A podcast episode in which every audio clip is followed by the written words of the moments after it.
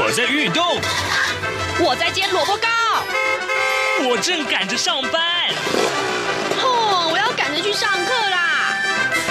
这个时候，我们都在听夏志平制作主持的《早安台湾》。早安台湾带给你最热门的时事访谈，最感动的人物专访，最直接的民意表达。对，让我们一起收听《早安台湾》。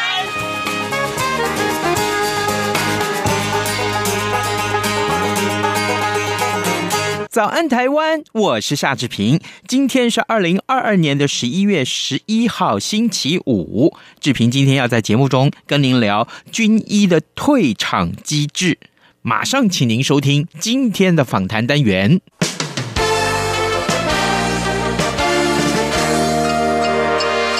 早安笔记本，各位听众，今天的早安台湾，我们要为您安排一个比较特殊的访谈。各位还记得吗？当年我们曾经探讨洪仲丘这个案子啊，那么呃，对于军中人权有相当多的琢磨。不过呢，今天我们看到了另外一些不合理的现状，我们也想要拿出来一块讨论，也告诉大家，其实还有很多值得改进的军中人权。来，呃，荣志平先跟大家介绍一下我们今天的两位受访者。第一位是国军桃园总医院急诊部的杨大伟医师。杨医师，早安！夏老师早。那还有各位听众朋友，大家早安！我是国军桃园总医院急诊部杨大伟医师。是，谢谢，谢谢大伟。另外一位就是军中人权的民间推动者黄妈妈陈碧娥女士。黄妈妈，早安！呃，夏老师、杨医师，早安！还有各位听听众，大家早安！好久没来上节目了，很很很有亲切感呢。来，我们今天要探讨的是军事官，或甚至于我们更明确的来讲，就是所谓的军医他的退场机制。如果说这一位军医他做了从事军医工作之后，呃，还没有满这个服务的年限，他就想要。呃，不当了，不想当军医了，那他怎么办？他是要面临巨大的罚款的。但这件事情合理吗？第一个问题，我想先请教大卫啊，就是目前呢，军事官的退场机制的规定是什么？那各军种都一样吗？特别是啊，军医他的退场机制又如何呢？有没有什么不合理的地方？其实目前现行的退场机制，其实是在一百零七年。十一月二十九号，这个退赔办法颁布施行之后才有的。嗯嗯。那么以前的军人其实是不能够退场的。嗯。哦，那我想这一块洪妈妈也有参与到，就是当初这个洪慈庸小姐她所推动的这个退场制度。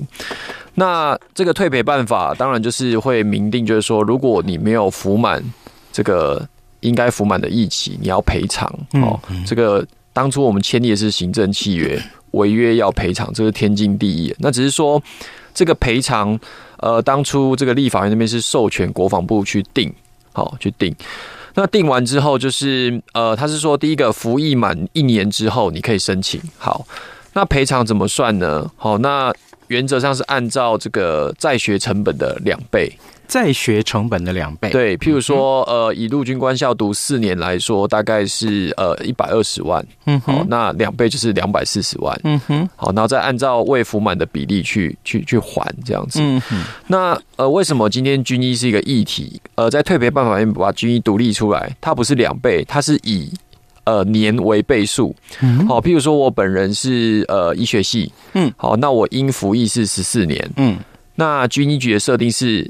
以年为倍数再加一，好，所以是十四加一是十五倍，好，所以像我当初是读七年，嗯，大概两百零九万，嗯，那乘以十五就超过三千万，所以，所以夏老师，您有看到新闻提到说军医退场要三千万，那个数字就是就是这样子来的。其实不要说一般民众，就算也许在大家眼中，医师是一个相对，也许高收入高收入也都。没有办法偿还这样的金额，是是是，是，是，对，好哦，三千万啊，天啊，那可是这个机制是明明显的不合理喽。嗯，那这个我们现在这个呃军医要退场，所以嗯嗯，跟每个人生涯规划是有关。那通常通常别人会先怎么误解你？我的意思是说，你说你要退场，别人想说啊啊，你刚才有什么喝亏？你你是不是想要去什么？地方高就，你一定是有更好的收入。嗯，是这种误解吗？呃，事实上就是说，我们要每个人要申请提前退伍，他都有他的理由了。嗯，好，当然，呃，以我来说，当然就是有一些内部管理的问题，或者是我对于整个国军也好，军医也好。我觉得他已经不再让我能够以身为军医的一份子为荣了。哦，我想要申请提前退伍，但是就因为刚所提到，医师在社会的观感中还是一个收入相对比较高的职业，所以说，呃，我因为我本身也在跟军医局诉讼嘛，那其实军医局的这个人事官也好，委任律师也好，他们在法庭上的说法就是，杨大伟这个人出去就是为了要赚大钱，所以说为了阻挡这些军医。军医师出去民间医院赚大钱，他只好用这种天价赔偿来把你挡住。我想这个是对外界对我们最大的误解了。嗯，好，因为事实上有更多内部管理的问题，或者是说军人对于整个军中认同度的问题。事实上，这些恐怕都是比较更更加值得大家去关注的问题。但是。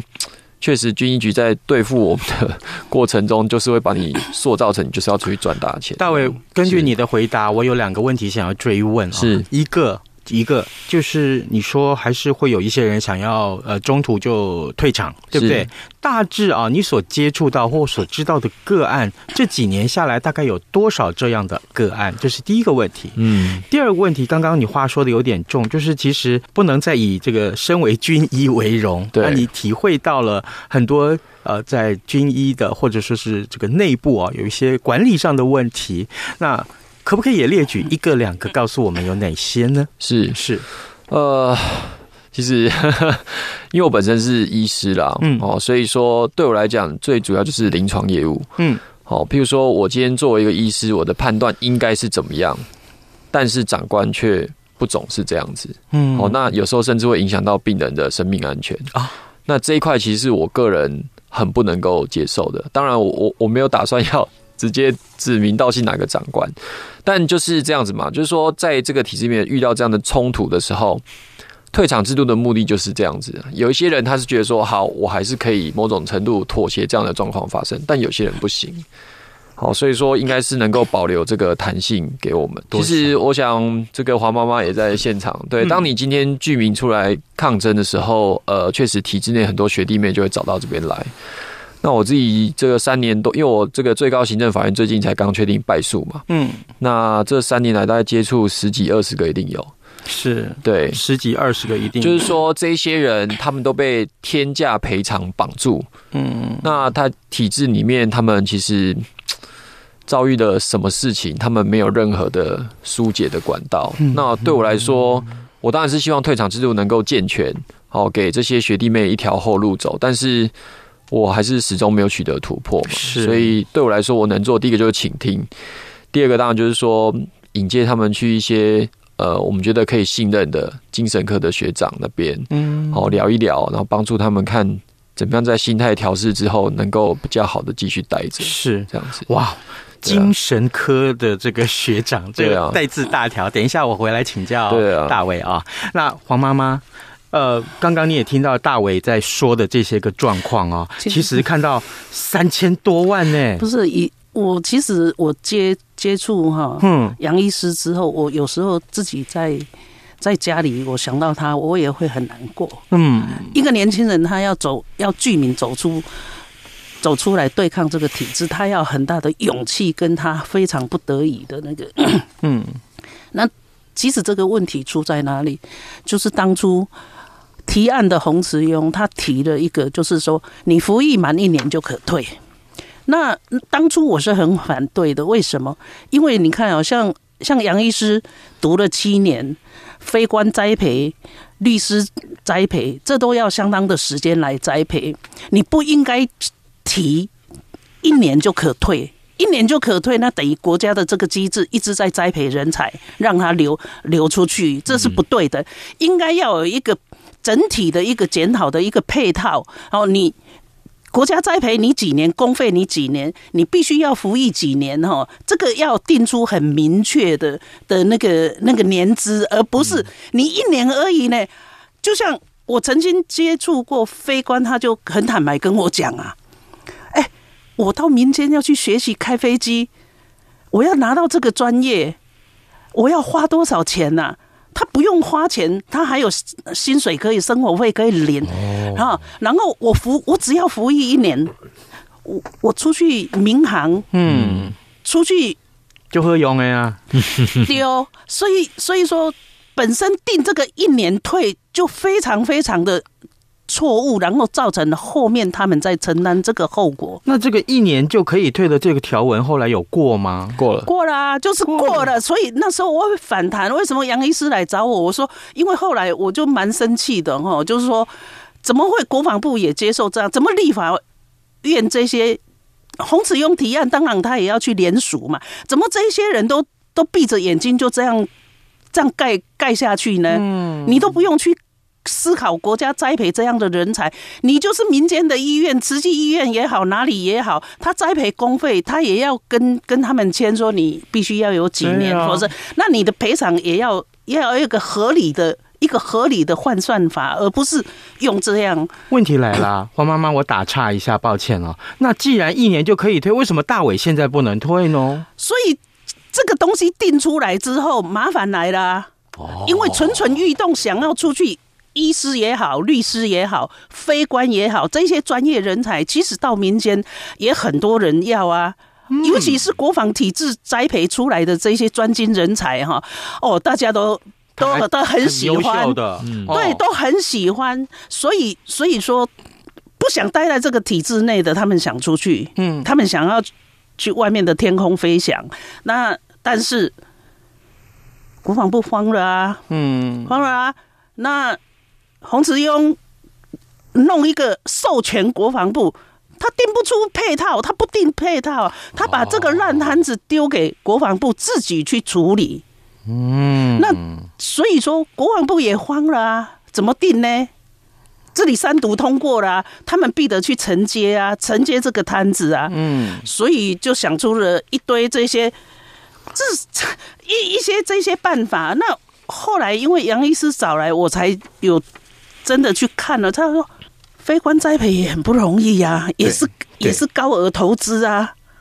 那怎么他们定了一个两年就可以两倍两倍？嗯嗯，为什么医生十五倍？那可可见这个这个这个医嘿，这个医医生在国防部是不是他是真的是特特别特别？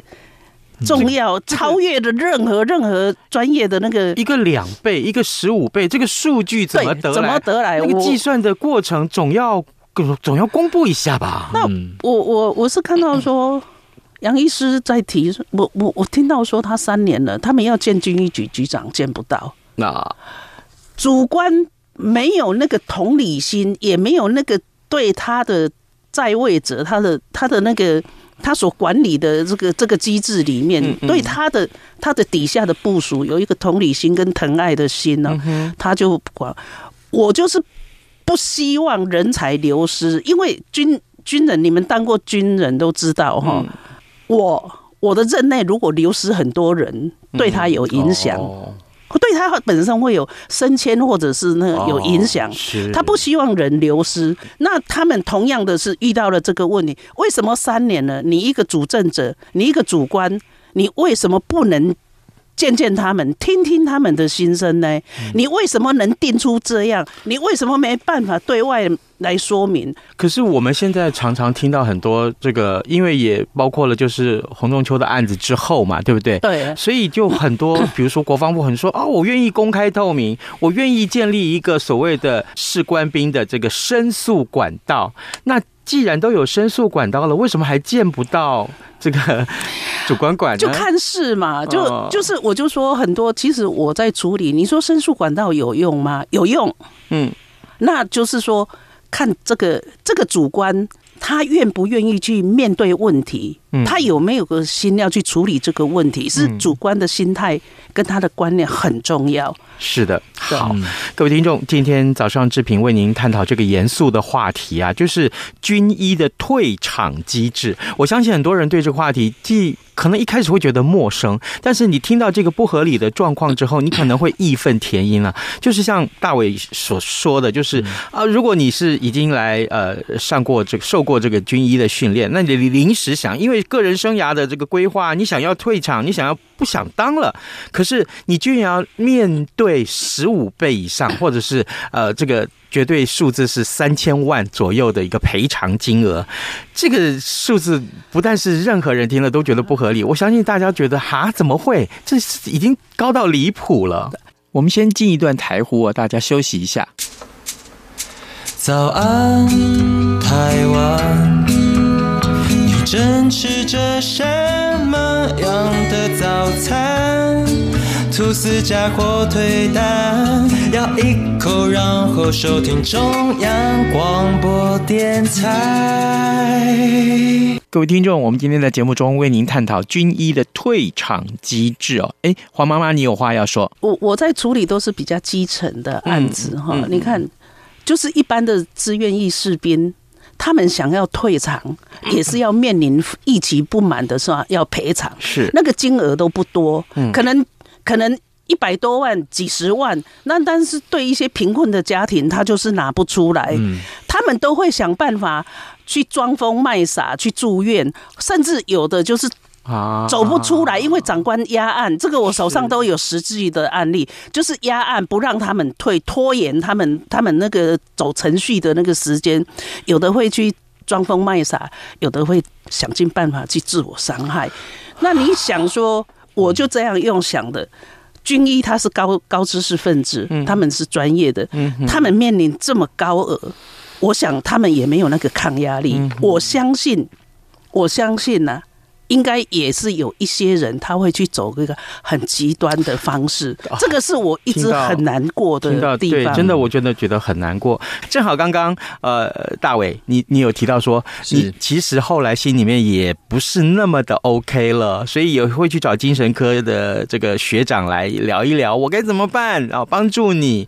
所以。你想，当然，每个人遇到遇面对三千万这个数字的时候，每个人都想，那我有没有不不赔的方法？是不赔方法就是装疯卖傻，就是假装自己有身心疾病，只有这一途吗？当初的这个入学契约其实是没有退场制度的，好，所以就会造成很多像刚黄妈妈讲的装疯卖傻嘛。我们这个这个样态，我们叫因病除役。对，因病除役。那其实我有接触好多好几位因病除役的学弟妹。嗯。第二个选项就是不适服太除。嗯，对。好，譬如说烤鸡丙等。嗯。譬如说一次被记两大过。哦，像像夏老师，您您一定有注意很多，现在几乎每个月都有军中每个月都在酒驾，酒驾两大过太除赔一倍。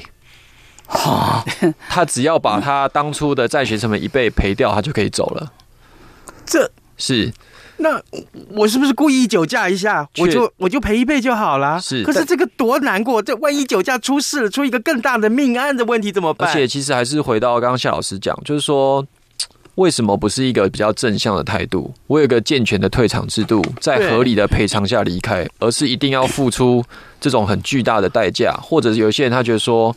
我一定要在我的人生留下一个污点，我才能离开吗？对，你没有一个配套来去处理这个、这个、这个案、这个法案哈，那你居然就是对说你你没有去倾听他们的声音心声，嗯、那想办法来协助他们如何来去解决，但是你就是用了你想离开林北的火力系，啊，就是哦对，撤销你们终身的执照，是不是？对。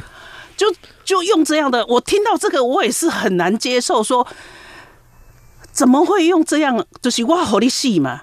你你想脱离我的掌握，你要脱离我的体系，我就和你戏，和你一世人拢没没当关心，干脆两败俱伤，玉石俱焚，玉石俱焚。对，其实呃，也在接着黄妈妈这边就在补充好，因为刚刚有提到。退场制度是一百零七年退赔办法，好，它是一个法规命令，在颁布施行之后才有的。对，一百零八年开始，那军医局就修改这个入学契约。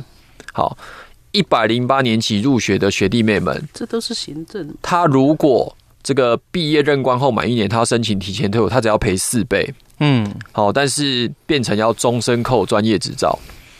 哦，也就是说，你出去终身哦，也就是你出去不能当医生，不能当护理师，对啊、都不行，这不合理、啊。有没有？但是他的依据是说，哎、欸，卫福部也有公费医师，他们有所谓的这种扣执照的制度，嗯，所以他就觉得说，好吧，如果说十五倍你觉得不合理，事实上，我们其中有一个案子，现在全军总共有七个案子正在打军医，其中有一个案子。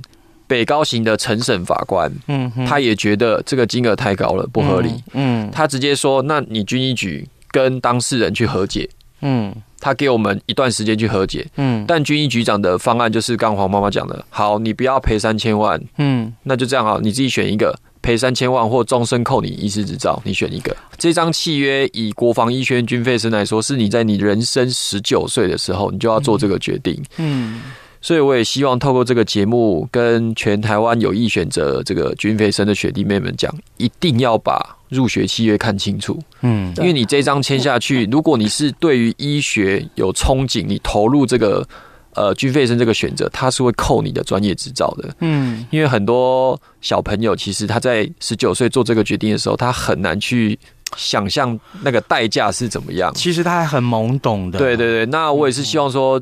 呃，透过这个，我们在争取退场制度过程中，有更多的倡议，嗯，好，让更多人来了解退场制度，然后希望有更多外部的力量来帮助军方建立更健全的退场制度。我认为这才是长治久安呐。除了国防部之外，哦，我知道有很多的其他的法界的人士也知道这样子的一个情况了。那他们的看法又是什么？嗯。因为事实上，我之前我们也有办了一个研讨会了，也有邀请学界的老师。那很遗憾，就是他们看法，因为在其实大家都知道，在台湾，在行政法院，人民要挑战行政机关的胜率是非常低，嗯，好，非常非常低，所以他们也认为这个大概就是要走到宪法诉讼了。好，宪法诉讼，所以我本人的案子确实已经败诉了嘛。那我们现在就是。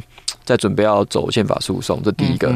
第二个，我还是要强调，就是说，我我也想问夏老师跟黄妈妈一个问题，是就是说，在像夏老师现在是呃广播节目主持人，您也不是现役军人嘛，嗯，您认为现在整个台湾对于国军的信任度是好还是不好？整个国人。对啊，哦，这个不好回答，非常为难我。哦、好啊，我直接回答。我每天都跟军人在接触哈，从基层到高层哈。其实早期我们这样推哈，这些保障面或什么人权，其实都一直进步了。那这这几年，我发现又在往回走了。好，真的就是又要往回走。尤其这一两年哈，这一两年来，我案子越接越少。但是我发现呢。这一两年来，我我真的很挣扎。为什么？为什么？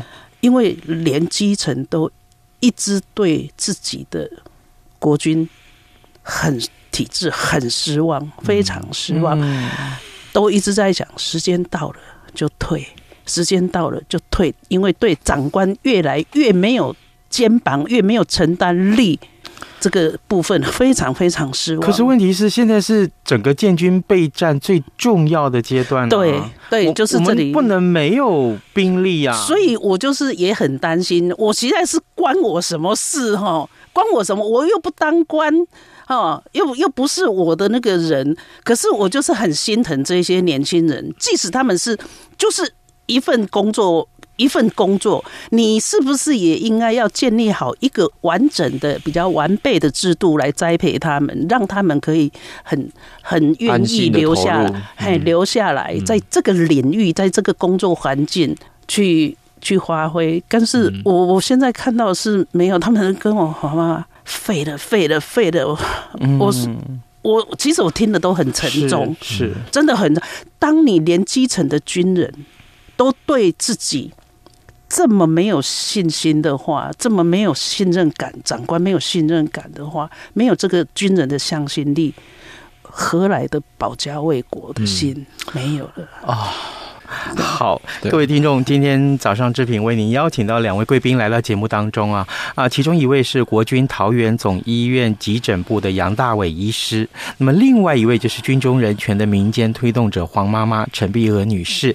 黄妈妈呢也曾经来上过早早安台湾节目，我们一块来探讨很多军中人权的话题。那今天我们所探讨的是军医的退场机制这件事情啊，除了刚刚大伟所告诉我们的这个目前现行的状让我们感觉到不合理之外，更啊让志平觉得忧心的是，我们必须要看到一个有解决善意的单位的回应。嗯，但目前为止好像啊还看不到啊，所以我们必须要急呼，呃，是不是看能够透过什么方法改善这个现况？呃，如果可以的话，呃，既然这是一个法条的规定，难道修法不能解决问题吗？嗯，修法的这个呃单位又牵涉到国防部自己本身了。呃，自己要提出一个修法的一些法条内容，呃，或者是立法院要有这个呃立法委员主动看到这些个不合理的状况，你要提出这个修法的法条。这个这个烂摊子就是立法委员丢出来的嘛？那么他们为了他为了他为了要提出一个他他的他的任内的业绩嘛政绩嘛，所以他提出这个案子，整个配套都不用讨论的吗？那这些联署的人都闭着眼睛，立委都闭着眼睛。好了，我就讲了嘛，这些这些民意代表、立法委员，他可以不用负责任，因为我一任两任，我拍拍屁股就走人了嘛。但是你国防部不能不负责任，你不能不重视啊。呃，早安台湾哦，我们向来讨论这个新闻的议题的时候，都希望能够透过学者、专家或者新闻当事人的一些呃贡献的想法，我们企图能够找到一些我们所探讨的话题的解决方案。如果这些问题找不到解决方案，我们也不能够任由它继续恶化下去。所以这个时候，呃，因为时间的关系，我们的访谈很可能必须到这边暂时结束。但是我愿意把这个话题丢出来，嗯，我开放今天我们所讨论的这个话题的内容的结论。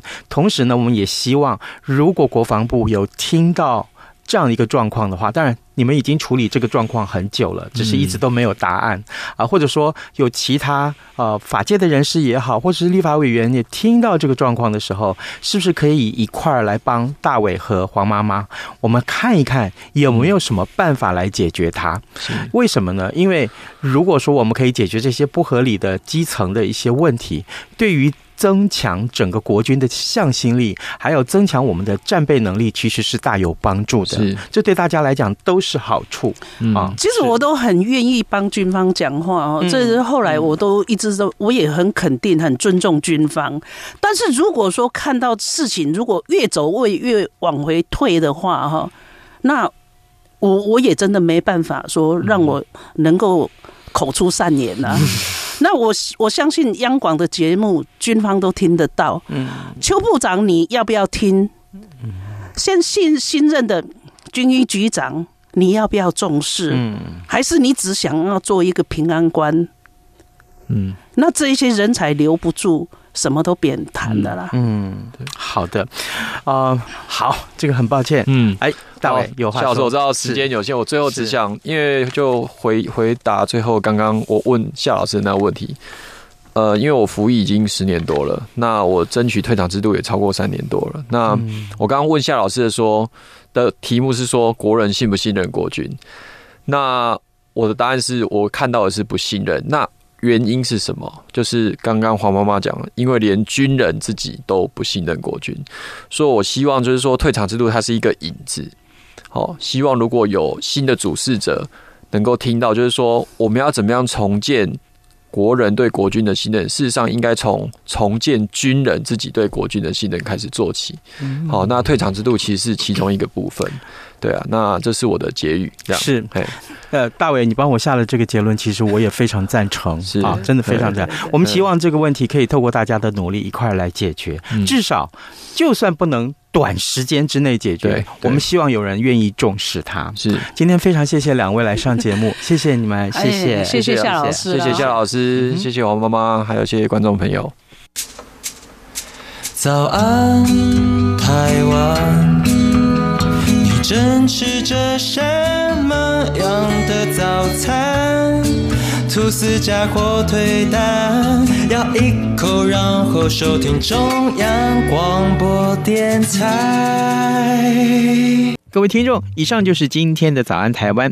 如果您对于今天我们所安排的访谈内容有任何具体的建议或是看法，都非常欢迎您在早安台湾脸书粉丝团的页面留言。我们今天的节目时间到了，就跟您说拜拜，下周再会喽。